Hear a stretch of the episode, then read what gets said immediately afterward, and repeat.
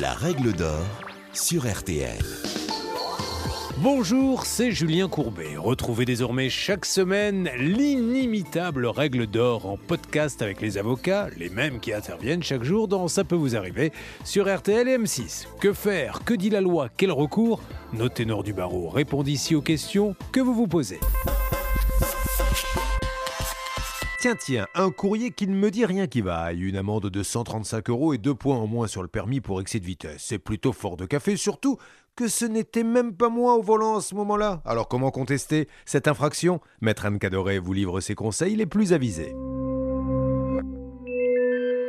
Lorsque vous recevez une amende et que vous vous demandez comment contester une contravention, il convient de se reporter aux articles 529-10 à 530 du Code de procédure pénale qui définissent les modalités de contestation.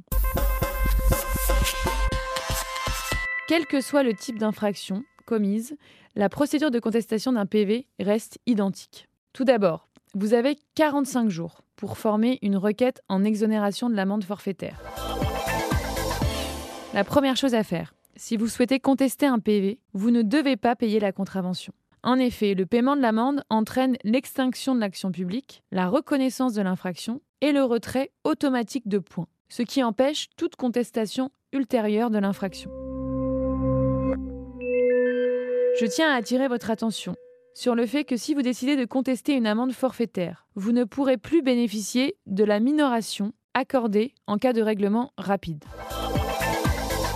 Par exemple, si vous payez rapidement une contravention de quatrième classe, à hauteur de 135 euros. La minoration accordée est de 90 euros.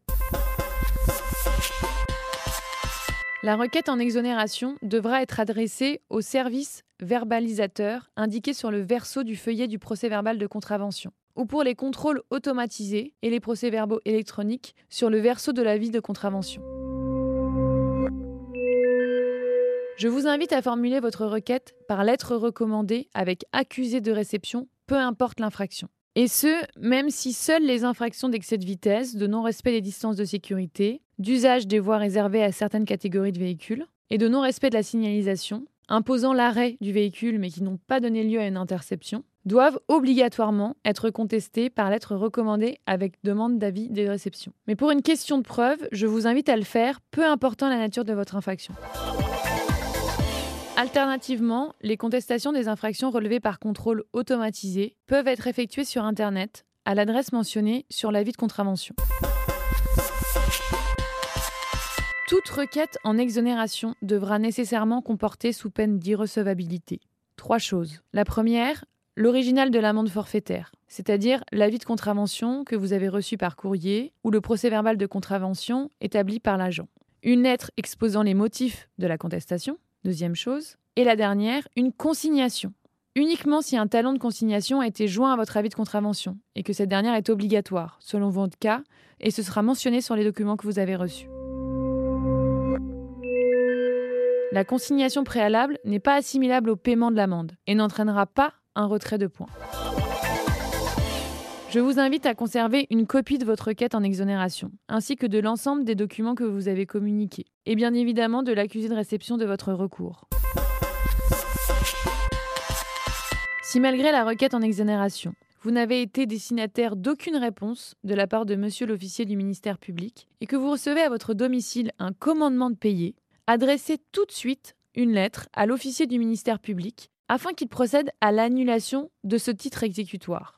Il s'agit de l'article 530 alinéa 2 du Code de procédure pénale.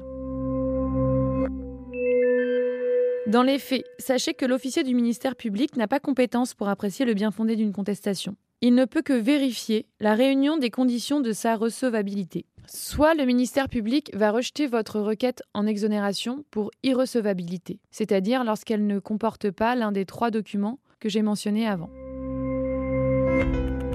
Soit il peut renoncer aux poursuites s'il estime que les conditions ne sont pas remplies, soit il vous sanctionne en recourant à une procédure simplifiée appelée ordonnance pénale, soit il peut saisir le tribunal compétent. Une citation à comparaître vous sera alors adressée, car seul un juge pourra rejeter vos arguments de contestation ou les accueillir.